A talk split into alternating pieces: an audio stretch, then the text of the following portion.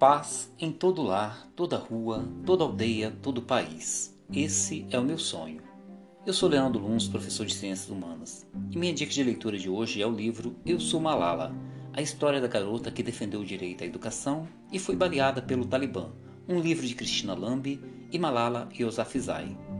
Nós, seres humanos, não percebemos como Deus é grande. Ele nos deu um cérebro extraordinário e um coração amoroso e sensível.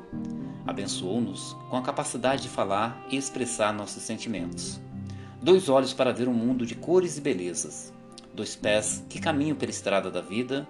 Duas mãos que trabalham para nós. Um nariz que aspira fragrâncias deliciosas. E dois ouvidos para escutar palavras de amor.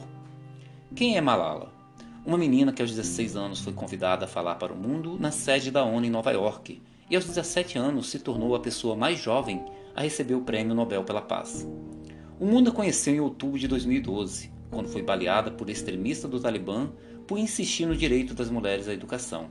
No entanto, Malala não é apenas um símbolo de luta por uma causa nobre.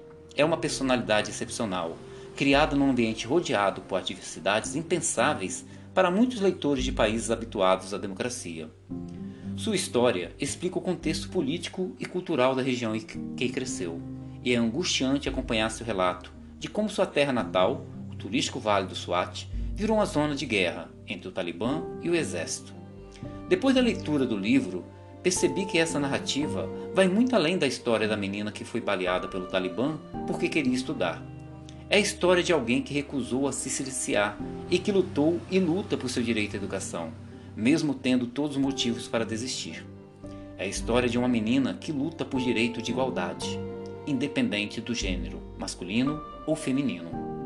Espero que possam apreciar a indicação e usufruam da leitura dessa obra tão intensa e inquietante, que nos convida a expandir nossos horizontes e compreender um pouco mais dos efeitos da complicada questão geopolítica que abala o Oriente Médio. A história de Malala nos permite renovar a crença na capacidade de uma pessoa de inspirar e modificar o mundo. Um abraço para cada um de vocês.